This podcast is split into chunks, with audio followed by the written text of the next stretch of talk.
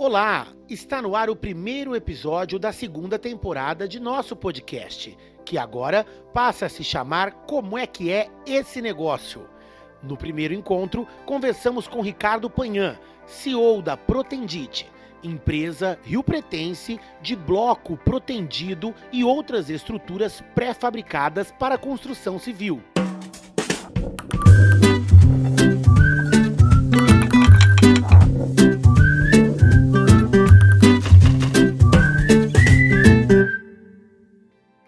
Ricardo, boa tarde. Eu queria que você me falasse como é que é esse negócio de vender é, blocos.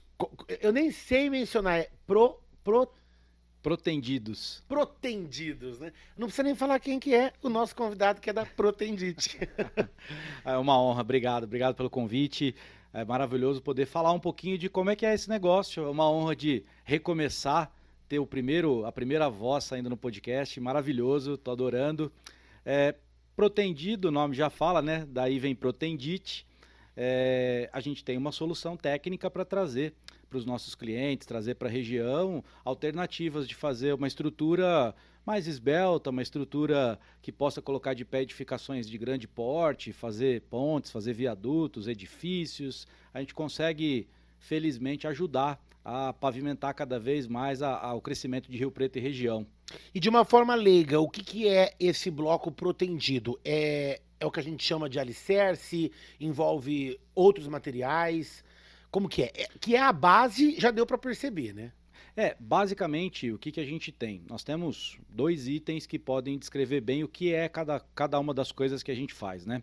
É, em linhas gerais, a gente tem o que está para baixo da terra, que você vai poder ver, que é o que a gente chama de estacas protendidas, que é um sisteminha de fundação, que são as bases, que são os alicerces efetivamente de vários tipos de obras. A gente está fazendo algumas delas aqui em Rio Preto, é, então você tem a oportunidade de passar por alguns lugares por aqui e ver essas estacas de fundação, o que é um elemento de concreto, uma peça de concreto, que ela tem dentro cabos de aço, fios de aço, que são esticados dentro da peça para aumentar a resistência dessa peça para poder suportar essa, esse peso, digamos assim, da edificação, né, do prédio que vai vir em cima. Um desses casos a gente tem ali na, na José Munia, nas proximidades do, do shopping do Plaza, tem uma edificação lá que vai nascer a partir de fundações da Protendite, dessas estacas. Isso que está debaixo da terra. O que está para fora da terra, aí é que a gente já vê comumente, né? Pilares, vigas, né? Aquelas grandes colunas, aquelas grandes estruturas que você faz, o que todo mundo gosta de dizer agora, né? De construção industrializada, construção modular, ou como a gente brinca informalmente, de Lego, né? A gente fabrica essa peça num lugar, leva essa peça até o local de instalação e monta ela no local com bastante agilidade, velocidade. Você consegue trazer uma qualidade muito maior em muito menos tempo. Esse é o espírito. E o foco de vocês são grandes construções, ou a Protendite também trabalha para pequena construção? A gente trabalha construções que a gente considera pequena hoje, mas que na verdade não são pequenas, né? Rio Preto tem uma demanda grande, é, lojas de varejo, a gente tem feito muita coisa nessa linha de raciocínio que encaixa, obviamente. A gente não faz o residencial, por exemplo, a gente não trabalha no segmento de casas, mas tudo que é comercial, é, lojas de varejo, farmácias, pequenos supermercados, e aí vai crescendo de escala, e aí o supermercado cresce de tamanho, vira um hipermercado, o hipermercado cresce de tamanho, vira shopping center e por aí vai. E hoje vocês têm é, empresas em três lugares, né? São Paulo, aqui e Poti. Isso. Onde é a sede? A sede hoje está aqui em São José do Rio Preto. Mas não começou aqui. Não começou aqui em Rio Preto. Nós começamos em São Paulo em 1958. Então a empresa está indo esse ano para 64 anos de vida. Aqui em Rio Preto a gente está desde 79. Por que essa migração, você sabe dizer? Como que eles vieram parar em Rio Preto? Digo eles, né? Porque você não deve, não devia fazer parte dessa época. Não, não fazia parte não. É, tudo começou lá em São Paulo, sistemas de fundação, meados de 75 para 76, precisava ser feita uma expansão, a gente precisava migrar para outros lugares. O, o fundador, na época, à frente do negócio ainda, pensava para onde migrar. E nós tínhamos grandes mercados na região, principalmente do Rio de Janeiro, e nós tínhamos muito mercado no interior de São Paulo e efetivamente os mercados que a gente até hoje tem uma forte atuação, que é o quê? Mato Grosso, Mato Grosso do Sul, eh, região de Uberlândia, Uberaba, em Minas Gerais, Goiás. Então, com essas partes totalmente conectadas, fez-se uma análise na época onde era mais viável e felizmente a gente optou pela, tomamos a decisão certa na época, o fundador da empresa tomou a decisão certa de vir para Rio Preto. É uma ilha sem água, né? Porque tudo que você falou ali ao redor, Rio Preto no meio, e foi um negócio certo, né? Décadas depois, eh, dá para falar que foi uma boa colheita vir para cá. Ah, mais de 40 anos aqui em Rio Preto, com sucesso, felizes, para nós foi maravilhoso. Bacana. E hoje vocês têm é, negociações em todo o Brasil. Hoje, é, o nosso negócio ele tem uma questão que envolve muito logística. Então, agora, o cenário macroeconômico, a gente está acompanhando né, a, a, as questões que envolvem custo de frete, custo de combustíveis, etc. Então, a gente tem uma questão de limitação logística. A gente pode fazer empreendimentos até cerca de 1.400, 1.500 quilômetros de distância, que é mais ou menos o limite do que o nosso produto pode ir, mas a gente fica competitivo até meados de 800, 900 quilômetros, a gente leva bem as estruturas. Certo. E a, a, a, maior parte dos, sei como se você se dirige clientes, né? Dos clientes mesmo, elas estão aqui ou não? Depende. É, você tem um volume grande, porque a tomada de decisão de quem constrói efetivamente muitas vezes não está no local que a obra vai ser construída. Então, como nós temos a unidade de São Paulo também, que hoje tem uma grande atuação e tem uma força comercial muito grande, muito cliente está concentrado com escritório em São Paulo ou na macro região de São Paulo. Então, muitas vezes a tomada de decisão é estado de São Paulo, digamos assim, Muitas vezes essa tomada de decisão é aqui, mas a obra em si, o empreendimento em si é fora daqui. Certo, mas vocês têm uma fabricação. E isso acontece aqui. Isso acontece aqui em São José do Rio Preto, Potirendaba e São Paulo. Ah, as três unidades, elas, elas fazem é, é, é, essa. A gente pode chamar de fabricação? Como que é? Fabricação. A gente, a gente se autodenomina como indústria da construção. Por quê? A gente está pegando a construção civil tradicional, como a gente está acostumado a ver, e industrializando ela. Então eu tenho linhas de produção efetivamente. A gente brinca que eu tenho um produto em série não seriado. Por quê? A linha de produção faz sequenciadas as peças com alta velocidade, porém eu faço tudo sob medida. Todo, todas as nossas obras, como nós somos uma das empresas pioneiras em ter engenharia própria, então eu faço toda a engenharia conforme a necessidade do cliente cliente pede, a gente executa. E é um trabalho que hoje ele demanda ainda uma grande parte de mão de obra braçal, ou a tecnologia já veio para incrementar aí e diminuir esse trabalho humano? Já foi, posso te dizer que já foi um uso muito massivo de mão de obra direta, né, de mão de obra braçal. Ela vem reduzindo, ela vem caindo bastante. A gente vem aplicando cada vez mais técnicas e equipamentos para poder fazer isso. Óbvio que isso é tudo muito lento no Brasil é um pouco difícil você importar equipamento, tem suas dificuldades, né? A construção civil sofreu muito nos últimos 8, 10 anos, então precisa ter muita parcimônia, tem que ter muito cuidado, porque a gente brinca que temos famílias, né? Temos vidas hoje lá, famílias inteiras que estão trabalhando conosco, fazem parte do nosso dia a dia e a gente tem que zelar por essas famílias. Então, é um processo que a gente vai fazendo gradual, né? Dessa substituição. E muitas vezes você troca um processo por um equipamento, mas você não abre mão das pessoas. As pessoas permanecem conosco fazendo outras atividades. Porque tem coisas que não adianta. A mão humana, o, o carinho, o processo que o ser humano faz, máquina nenhuma substitui. Entendi. E você falou aí sobre o, a construção civil teve aí uns oito anos, dez anos sofrido.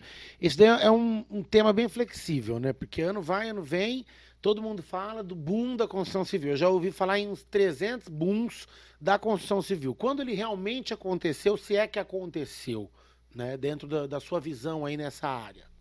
É que construção civil, no Brasil, a gente tem uma certa, não vou dizer confusão, mas a gente tem que separar a construção civil em segmentos e todo mundo fala construção civil, todo mundo entende tudo como construção. Mas na verdade, como que funciona isso no Brasil? Você tem uma parte da construção civil que está voltada para o, digamos, residencial, que você vai ter as torres de apartamentos, você vai ter os grandes condomínios, as casas. Esse é um segmento que está acontecendo de forma estruturada há um bom tempo e você tem grandes construtoras, temos exemplos muito fortes aqui em Rio Preto, inclusive, de quem constrói residencial. O residencial, obviamente, está aportado financeiramente pelas instituições é, é, financeiras ligadas ao governo. Você tem uma, uma Caixa, um Banco do Brasil e os bancos privados que fomentam essa, esse crédito para a população, inclusive por programas como foi o, o Minha Casa Minha Vida e outros. Então, esses programas, eles incentivam para que a construção aconteça no residencial. Então, esse segmento, ele continua bem, ele continua forte. A gente teve aí um, uma macro expansão do, nos últimos 15, 20 anos, quando começou Minha Casa Minha Vida, que houve uma explosão e a construção se baseou muito nisso. Entretanto, você tem os outros segmentos que estão envolvendo a construção civil em si, que é a própria indústria da construção. Né? Você tem, então, outros materiais. Por exemplo, esqueça o residencial, vamos partir para a linha industrial. Você precisa ter ampliação de fábricas, você precisa ter ampliação de edifícios comerciais, você precisa ter uma série de outros segmentos que rodam e que estão inseridos na construção civil, mas que eles sofreram impactos devido à economia. Né? Então, assim, ampliação de indústrias. A gente tem um volume relativamente modesto de ampliação de indústrias, porque a, os grandes impactos macroeconômicos restringem os empresários de investir. Você tem, por outro lado, a construção do que a gente chama de varejo, né? As grandes redes de supermercado seguem firmes e fortes investindo. Então, cada segmento tem uma nuance e se a gente for separar por pedacinhos, tem segmentos que estão um pouco melhor, tem segmentos que estão um pouquinho pior. Sim, né? Nesses tempos aí de pandemia, eu cheguei até a, a noticiar, né, a Protendite dentro de uma expansão é, que veio como um ganho da logística, né, por causa dos centros de distribuição. Né? Essa é uma área que vocês cresceram nesses últimos tempos. Foi o grande boom dos últimos dois anos, basicamente. A gente ocupou um grande volume de produção, fazendo itens ligados à cadeia logística.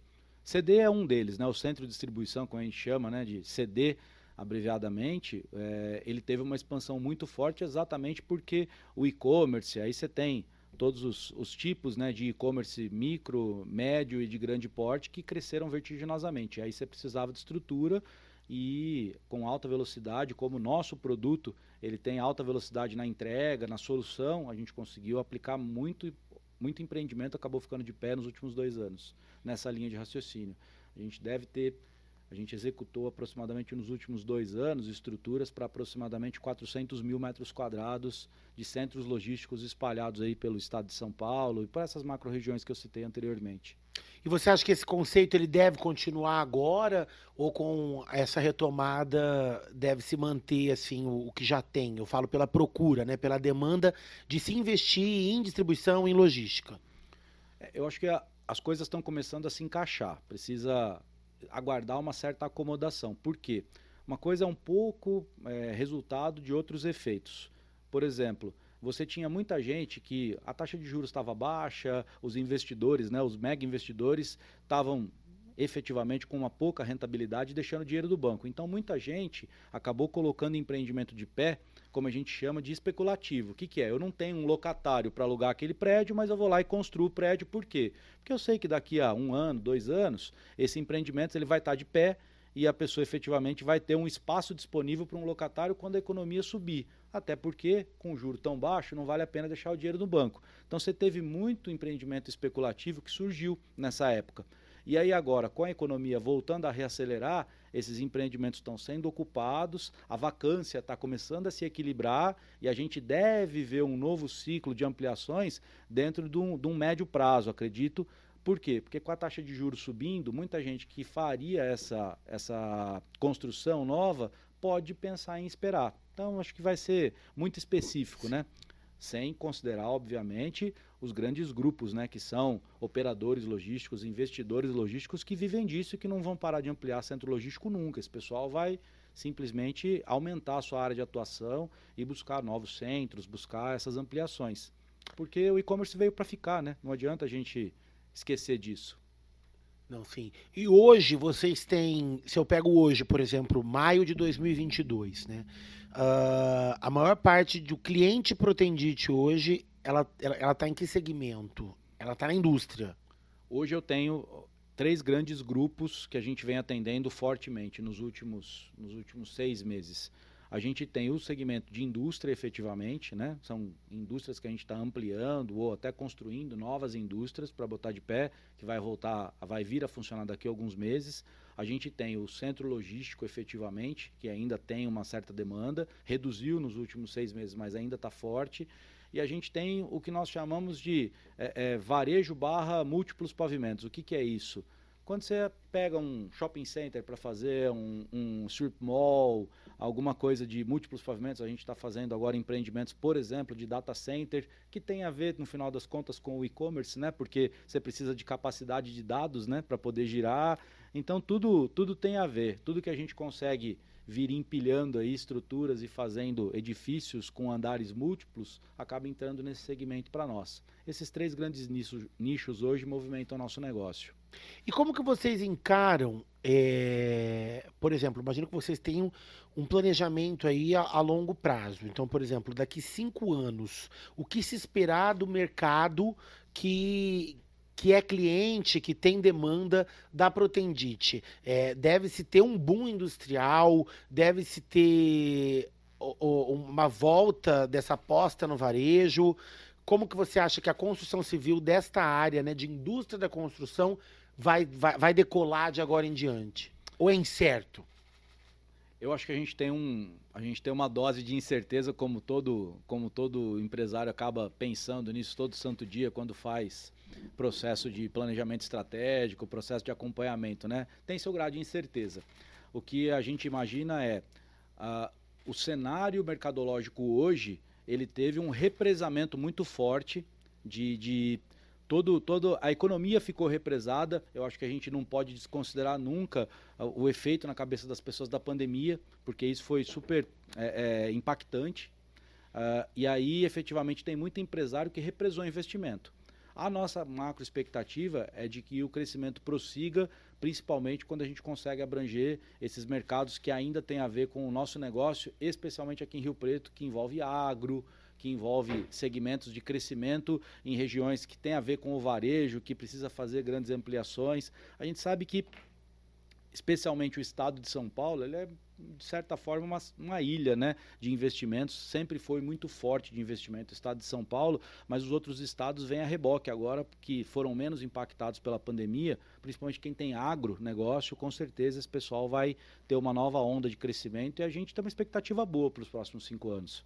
Nós acreditamos no crescimento, sim, e na melhoria das condições gerais macroeconômicas por evitar esse represamento de capitais, é, é, empresários que estão enxergando a possibilidade de crescimento num momento que eu acho que vai ser preponderante o país voltar a, a ter sua, seu protagonismo, vai precisar ter essa evolução dentro dos próximos anos. Isso para a gente é. A gente conta com isso.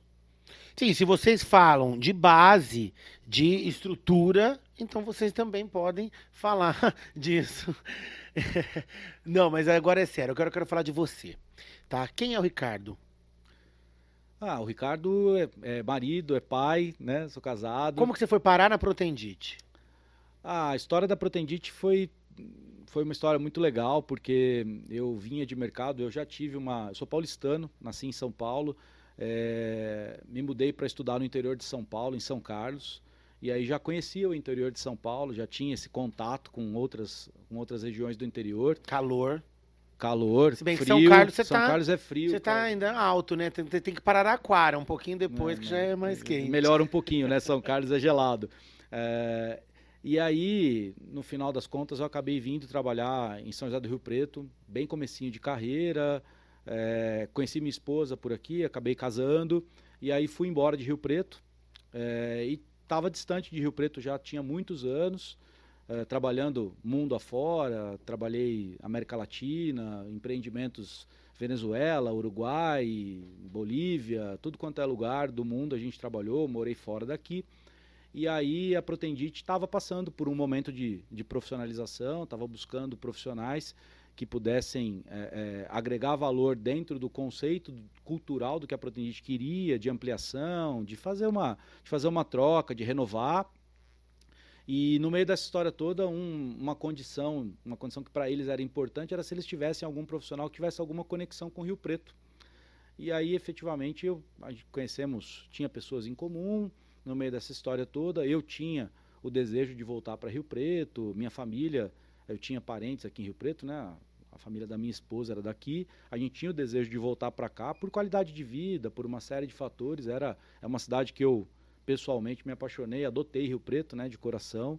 E, aí veio a oportunidade da Protendite, e aí juntou a, a fome com a vontade de comer.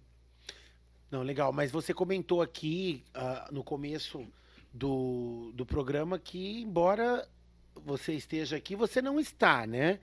Então, o, o seu trabalho demanda muitas viagens.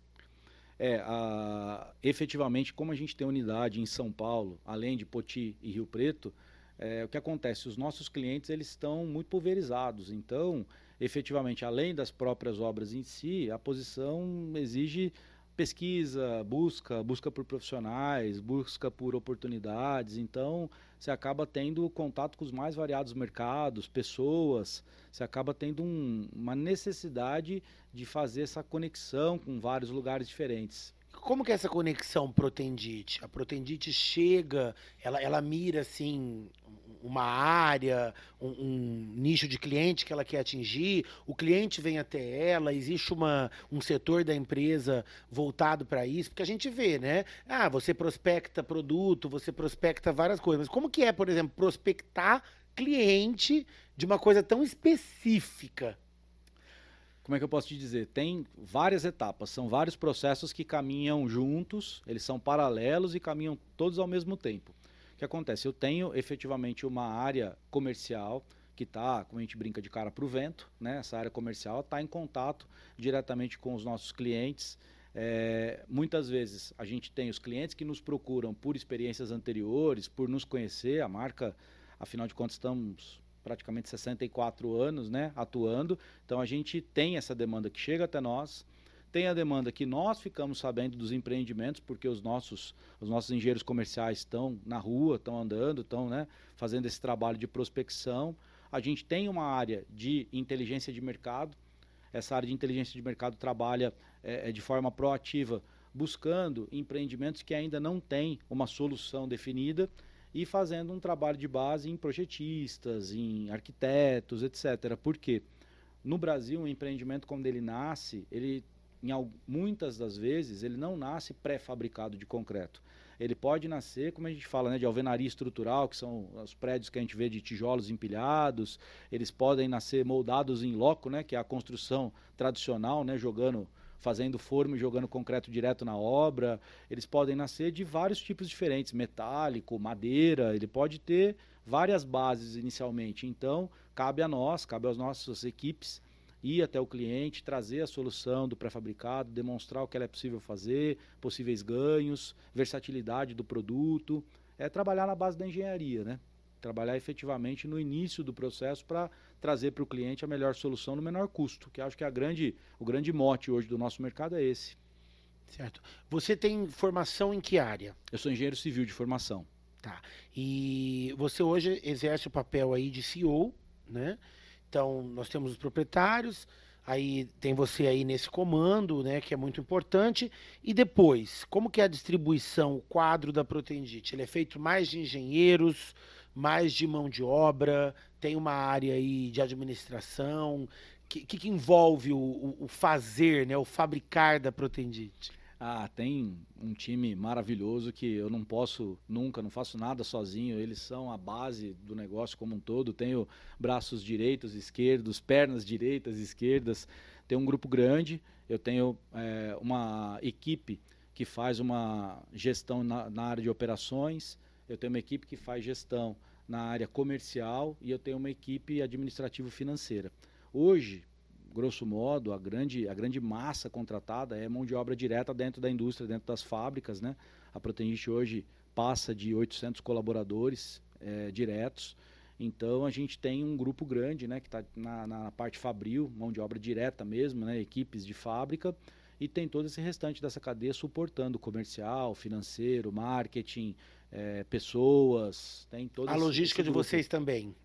Vocês Inclusive. mesmo que, que, que, fazem todo esse transporte. Sim. Se alguém fechar com você hoje em Porto Alegre, tem equipe para sair de Rio Preto e mandar para lá. Sim, sim. Hoje fechou o empreendimento, chave na mão, sai daqui de Rio Preto, a gente faz a engenharia do projeto, fabricação, montagem e entrega para o cliente dentro da, dentro da etapa que a gente se propõe, dentro da lógica que a gente se propõe, que é entregar a estrutura principal para eles com alta qualidade, alta velocidade. Esse é o grande mote. Uma estrutura pré-fabricada, só um, um parênteses para você entender. Hoje, uma estrutura tradicional feita com, com, metodologias tradicionais em loco, como a gente chama, né? o concreto no canteiro, empilhar tijolo, se você faz pré-fabricado, você miseravelmente é 30% mais rápido. no mínimo. Sim. Esse é o grande espírito do nosso produto, né? É, é a versatilidade de ser ágil, é trazer para o cliente uma vantagem competitiva e um exemplo, você quer abrir uma loja de varejo, você consegue efetivamente com um bom planejamento e uma estrutura industrializada abrir essa loja de supermercado, por exemplo, 30% mais rápido do que você abriria fazendo num sistema tradicional. E isso para o dono, para o acionista na ponta, é ganho na veia, né? Porque ele vai ter efetivamente a loja dele funcionando num tempo muito mais rápido. É, é, é, tá dentro da estratégia, né? É o que vai moldar isso daí literalmente. É isso mesmo, é isso mesmo. Ricardo, agora, sempre quando eu recebo alguém que está vinculado a um grupo, né, eu peço licença né, para a empresa, para o grupo aí, para o Tendite, que eu quero aproveitar aí o seu know-how, a sua expertise, para a gente falar de mercado aí em geral, uhum. tá? Como é que vai Rio Preto hoje aí? Você que anda por aí afora. Falou que é de Rio Preto, lá em Santa Catarina. O que, que eles respondem para ti? Ah, Rio Preto ainda tem muita conexão com o agro, né? Rio Preto tem essa, tem essa conectividade, desse, essa lógica do mundo do agronegócio. É, Rio Preto ainda é muito lembrado pelo gado, ainda é muito lembrado pra, por, essa, por essa lógica ligada no agro. E Rio Preto, eu percebi que nos últimos anos, principalmente, Rio Preto está sendo muito lembrado também pelo seu setor de serviços. Tenho percebido demais Rio Preto se especializando no segmento, muita gente lembrando de Rio Preto por especialidades médicas, muita gente lembrando de Rio Preto é, por universidades, faculdades, centros universitários. Rio Preto tem sido muito lembrado nessa lógica porque é uma é, uma, é um local muito, muito, muito importante do ponto de vista de localização geográfica, é o polo central que concentra aí mais de 100 cidades, né, que dependem de Rio Preto para ter algumas, alguns serviços, alguns itens que são encontrados só aqui nessa macro região. Então Rio Preto acho que tem essa está cada vez mais indo na direção dessa vocação. Rio Preto tem muito disso. Indústrias em geral.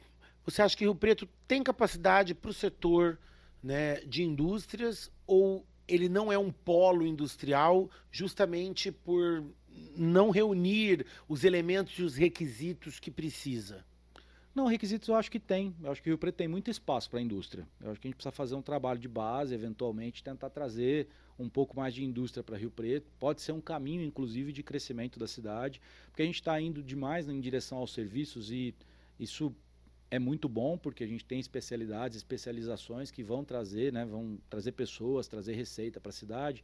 Mas quando você tem momentos como, por exemplo, a pandemia, eu acho que alguns especialistas já já falam, né, que não é a primeira e não vai ser a última e realmente faz algum sentido com esse mundo globalizado que a gente vive. A gente corre esse risco, corremos esse risco todo santo dia, né? E eu acho que a indústria ela ajuda a amenizar um pouco esse, essa lógica né, de você estar tá com muita concentração de receita em segmentos específicos né, de terceiro setor, trabalhar muito com serviços. Né? Eu acho que Rio Preto tem, tem matérias-primas, a gente está super bem servido de malha rodoviária, ferroviária. É, Rio Preto tem no entorno, né, geograficamente, você tem estados que tem muita, muita matéria-prima disponível. Eu acho que a gente, se fizer um trabalho de base legal, Rio Preto tem espaço para crescer a indústria sim. Acho que a gente sofreu muito nos últimos anos por essa lógica de especialidade de serviços, mas acho que tem espaço. É, eu já recebi pessoas que me apontaram dois, é, dois fatores aí para Rio Preto não ser uma referência no polo industrial. Né? Um, usaram questões geográficas, não pelas rodovias, mas por Rio Preto não ter espaços geográficos que tenham, que, que demandem é, essa territorialidade toda. E outro é um que a gente sempre cai, né? Burocracia né? Você acha que, de maneira geral, a burocracia, o Brasil ainda é burocrático demais? É, o Brasil ainda é burocrático, fato. Mas eu acho que não é só exclusivo. Quando a gente fala de burocracia, eu acho que vale a gente tratar alguns outros temas juntos, que eles acabam caindo todos dentro da mesma cesta. E é importante a gente dizer isso no sentido de que o Brasil reclama demais, né? Mas a carga tributária sobre a indústria, ela é ela é grande, ela é pesada efetivamente. E a indústria ela é feita de uma série de fatores. Né? Você tem eh, isso que a gente falou da malha para poder fazer logística, mas você precisa ter acesso em, em matérias-primas e eu acho que você precisa tentar compreender a real vocação industrial que você tem para aquela macro-região. Eu acho que isso é o mais importante do que qualquer outra coisa. Porque assim, você vê Você vê grandes regiões, vou dar alguns exemplos, né? Mas você vê Olímpia despontando no entretenimento, por exemplo. Você pode ter outras cidades comentei aqui, por exemplo, de São Carlos. São Carlos vem despontando cada vez mais, voltado para a tecnologia. Você tem outras cidades do Brasil que tem essa, essa vertente. Né? Então, acho que a gente precisa entender qual é a grande vocação de Rio Preto na sua área industrial, e aí não vamos nos restringir à indústria pesada, à indústria que precisa de grandes áreas. Não estou falando, às vezes, de uma. Vamos trazer uma indústria automobilística para Rio Preto? Não, acho que não, porque não faria sentido, não teria significância. Mas, de repente, Rio Preto ser um polo tecnológico, tentar ter empresas de tecnologia em Rio Preto, pode ser um caminho, pequenos espaços, mas com alto valor agregado. É, a gente já teve até uma iniciativa né, pública é, para fomentar isso, que é o Partec, por exemplo. Né? Mas a gente ainda fica muito reduzido a pequenos grupos, né? Falta, acho que, investimento pesado mesmo. Né? E a gente precisa, a gente precisa criar o, o, o todo mundo gosta muito do termo, eu também gosto, porque eu acho ele super interessante. Né? A gente precisa criar o nosso Vale do Silício.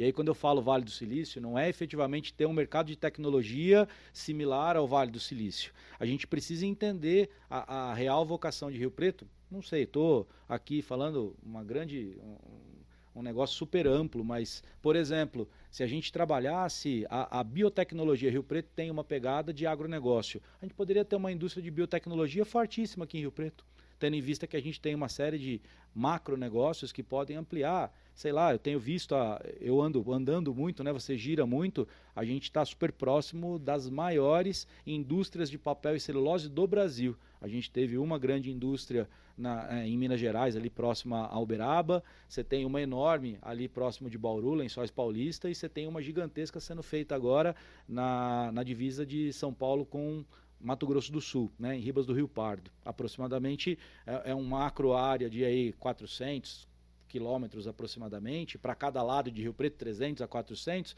que você tem uma tecnologia voltada para papel e celulose. E a pergunta é, esse pessoal precisa de matéria-prima, né? no caso eucalipto. É, onde está isso? Outra coisa, é, Rio Preto, pensando friamente, eu tenho visto nas andanças pela região, Rio Preto crescendo, Rio Preto não, né? A macro região do Noroeste Paulista crescendo para caramba na, no segmento do, do látex, da borracha, né? Da seringueira.